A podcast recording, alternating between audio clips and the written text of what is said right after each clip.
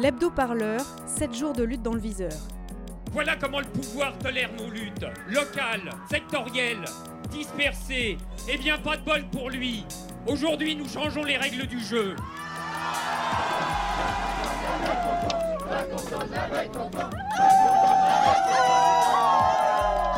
J'aimerais bien qu'on commence à me considérer en tant que tel. Radio Parleur, le son de toutes les luttes.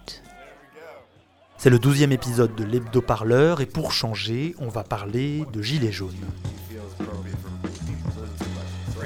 Avec cette semaine des avocats qui saisissent les Nations Unies, notre émission mensuelle pour faire le point sur trois mois de gilets dans nos rues, et des étudiants étrangers à qui le gouvernement demande d'allonger les sous, tout ça pour bénéficier de l'excellence universitaire à la française.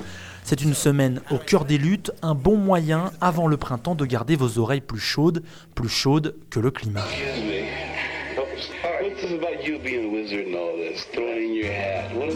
Les casques bleus vont-ils bientôt débarquer dans nos campagnes? Alors on n'en est clairement pas là, mais un collectif d'avocats de Gilets jaunes a bien décidé de saisir l'ONU, tout ça pour dénoncer les entraves juridiques à la liberté de manifester.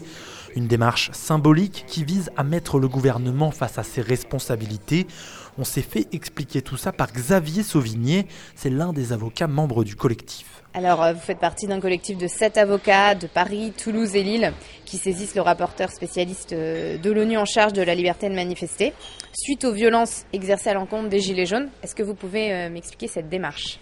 Alors, c'est dans le cadre de, des violences que nous avons observées s'agissant de la répression du mouvement social des Gilets jaunes euh, et qui se manifestent de deux manières. C'est d'abord la violence policière, celle qui a été documentée depuis plusieurs semaines euh, et, largement relayée, je crois. Il y a une prise de conscience qui est faite sur euh, l'utilisation disproportionnée des lanceurs de balles de défense et puis sur les grenades, qu'elles soient lacrymogènes ou de désencerclement.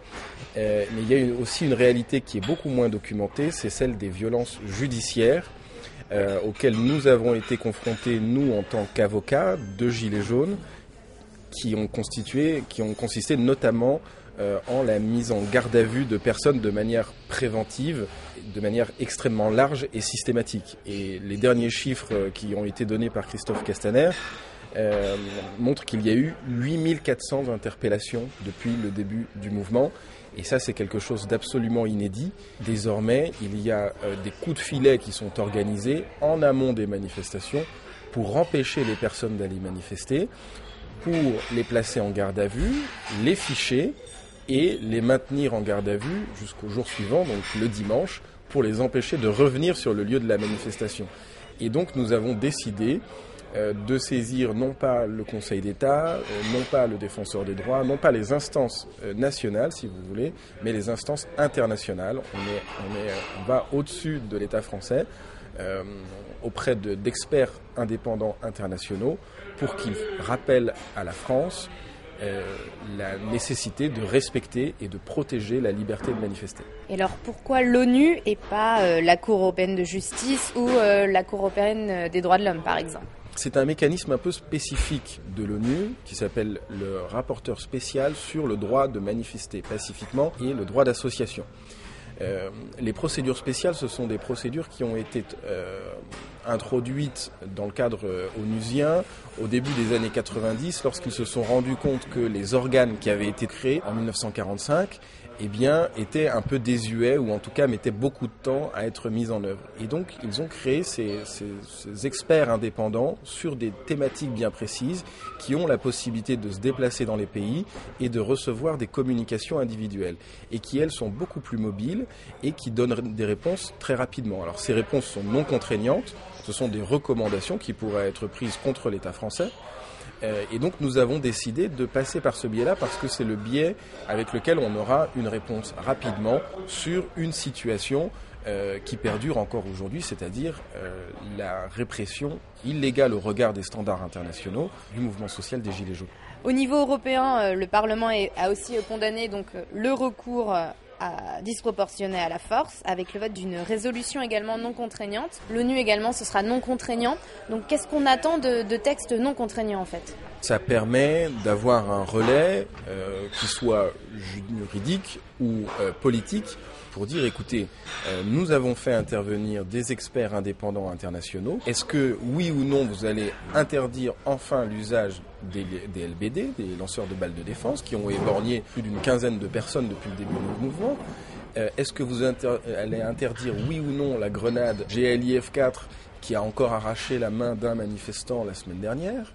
Euh, qui contient du TNT et dont nous, nous, sommes le seul pays en Europe à utiliser en matière de maintien de l'ordre. C'est une arme de guerre en fait. Est-ce que oui ou non vous allez cesser d'interpeller de manière systématique les manifestants en amont même des manifestations. Et donc faisant cela, grossir vos statistiques de mise en garde à vue en disant que vous avez interpellé les casseurs alors qu'il n'en est rien. Donc c'est mettre le gouvernement français devant ses responsabilités pour que enfin il prenne des positions claires et in fine soient entendues les revendications des Gilets jaunes.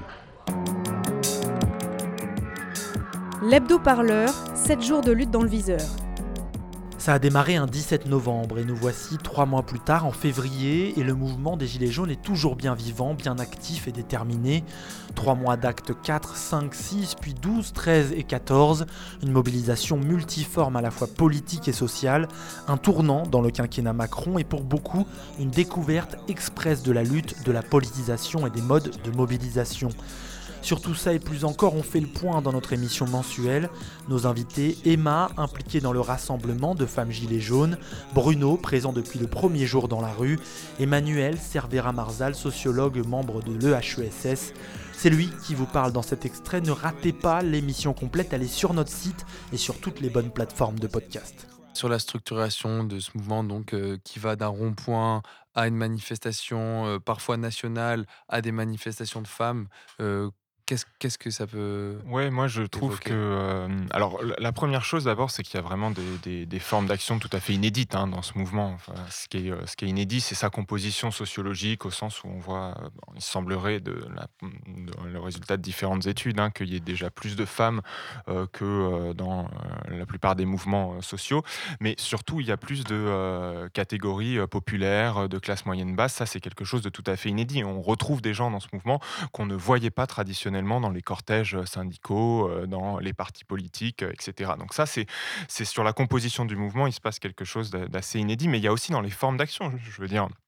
Occuper des ronds-points, c'est tout à fait inédit. Comme il y a deux ans, occuper des places publiques, c'était tout à fait inédit. auparavant, au XXe siècle, on occupait des usines, bon, aujourd'hui, il n'y en a plus beaucoup, ou, ou des universités. Aujourd'hui, on se fait jeter de son université quand on essaye d'y tenir une assemblée étudiante. Donc voilà, il y a, y a, vraiment, je crois, dans les formes d'action, quelque chose qui se cherche, qui s'invente, parce qu'il y a le sentiment largement partagé que les modes d'action traditionnels se révèlent inefficaces, en tout cas insuffisants. et, et alors, il y a quand même une diversité effectivement des actions mises en œuvre actuellement. Et, je rejoins hein, ce que il me semble que c'était ce que Bruno disait tout à l'heure. Il ne faut pas opposer le fait d'occuper un rond-point à la manifestation du samedi, au rassemblement des femmes. Pour moi, ces différentes choses sont plutôt même complémentaires. En fait, occuper un rond-point, ça permet de recréer des liens de sociabilité, de solidarité qui ont été défaits par 30 années de néolibéralisme. C'est une chose. les manifestations du samedi, avec aussi leur part euh, d'affrontement, de radicalité, euh, de destruction euh, ciblée de biens. C'est quelque part la vitrine du mouvement qui permet aussi, on a beau, enfin on peut se féliciter ou regretter qu'il y ait des violences, comme on dit, mais en tout cas, je pense que c'est à peu près indéniable que ces violences attirent en fait l'attention des médias et de l'opinion publique sur le mouvement.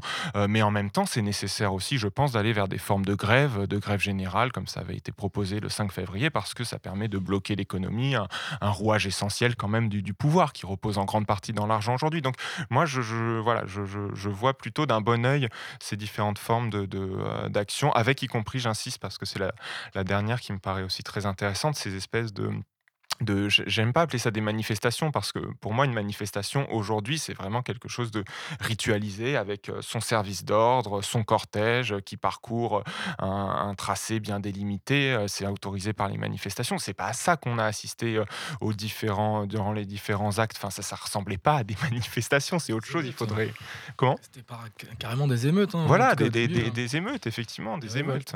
Ouais mais par rapport, parce que vous parlez des syndicats d'une manière sous-jacente, les syndicats là ont essayé, en tout cas la semaine dernière, de, de, un peu rencontrer les Gilets jaunes par ces, journées de mobilisation. ils sont à la ramasse ou, ou simplement ils, ils, ne voient pas les apports que pourrait avoir le mouvement des Gilets jaunes? C'est pas qu'ils sont à la ramasse, il faut faire attention. Aujourd'hui, euh, la plupart des petites euh, et moyennes entreprises, mais aussi d'ailleurs des grandes entreprises dans lesquelles les conditions de travail restent, on va dire, décentes euh, pour les employés, les salariés, les ouvriers, c'est celles où il y a des syndicats et où il y a un fort taux de syndicalisation. Voilà. Et là où il y a le plus de lutte aujourd'hui, c'est dans les boîtes où il y a des syndicats. Donc les syndicats, ça reste un outil précieux pour les travailleurs. Après, c'est une forme d'organisation. Par rapport au mouvement, oui, alors, voilà, social. et on y vient, c'est par rapport au mouvement social. Et effectivement, c'est une forme d'organisation organisation qui, date de euh, il y a un siècle et demi et qui a pris du retard par rapport à l'évolution de, euh, du capitalisme. Euh, voilà, c'est des, des, ça a été créé à l'époque où il y avait des grandes usines industrielles. Les syndicats, ils portent encore la trace de, de ça. Aujourd'hui, on n'est plus dans, dans, dans ce monde-là et ils ont un temps de retard sur ce qui se passe. Ils ont du mal, comme les organisations politiques, à saisir l'évolution de, de la société dans laquelle on est et des formes de lutte. Et c'est pour ça, il me semble que pendant un mois ou deux, ils ont regardé avec au mieux de l'indifférence, au pire parfois un certain dédain et l'hostilité, le mouvement des Gilets jaunes.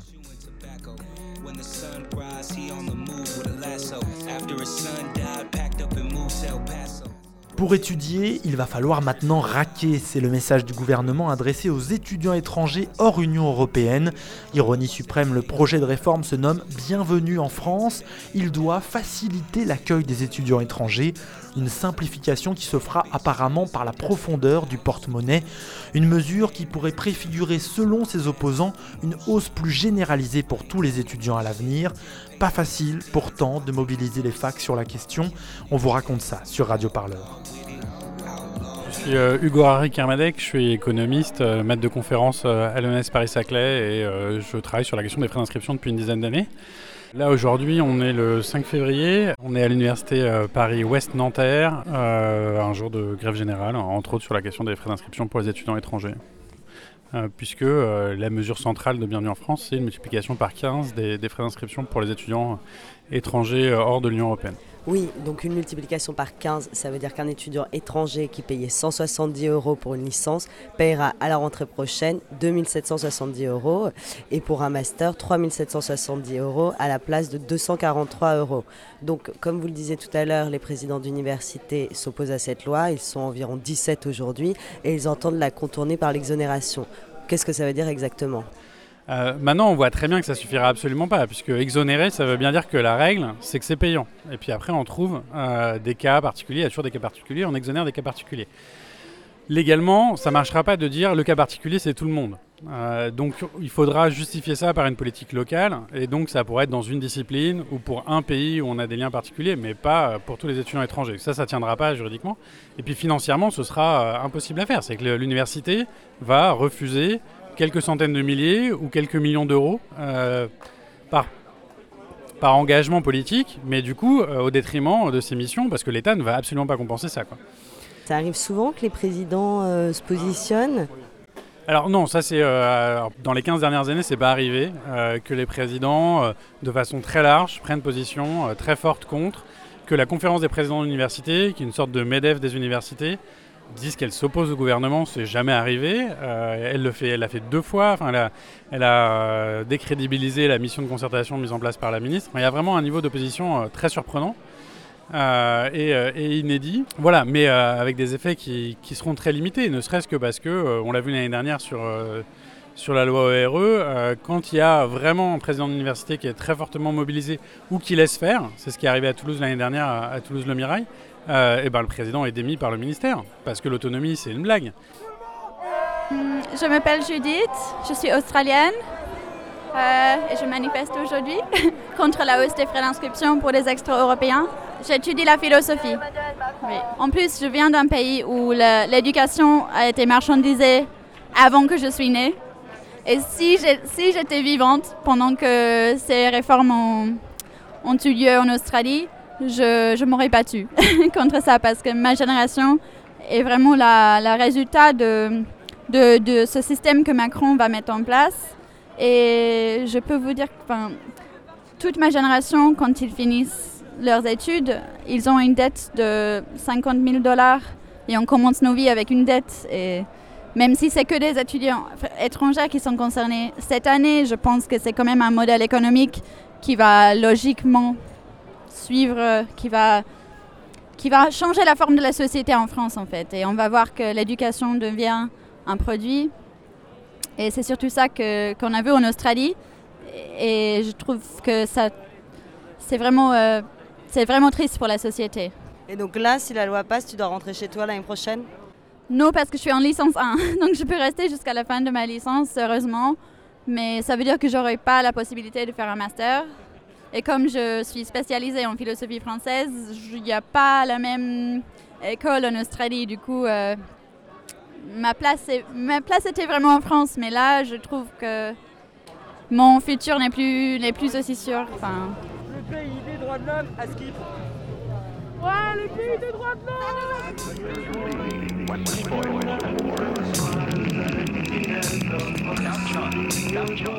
Gilets jaunes en lutte et étudiants en but à l'explosion des coûts, deux forces sociales bien distinctes pour une même recherche, celle d'un avenir différent de celui dessiné pièce par pièce par le mandat d'Emmanuel Macron. Ces mobilisations, vous les retrouvez chaque jour sur radioparleur.net ainsi que sur toutes les bonnes plateformes de podcast. Allez, passez une bonne semaine à l'écoute du son de toutes les luttes. Salut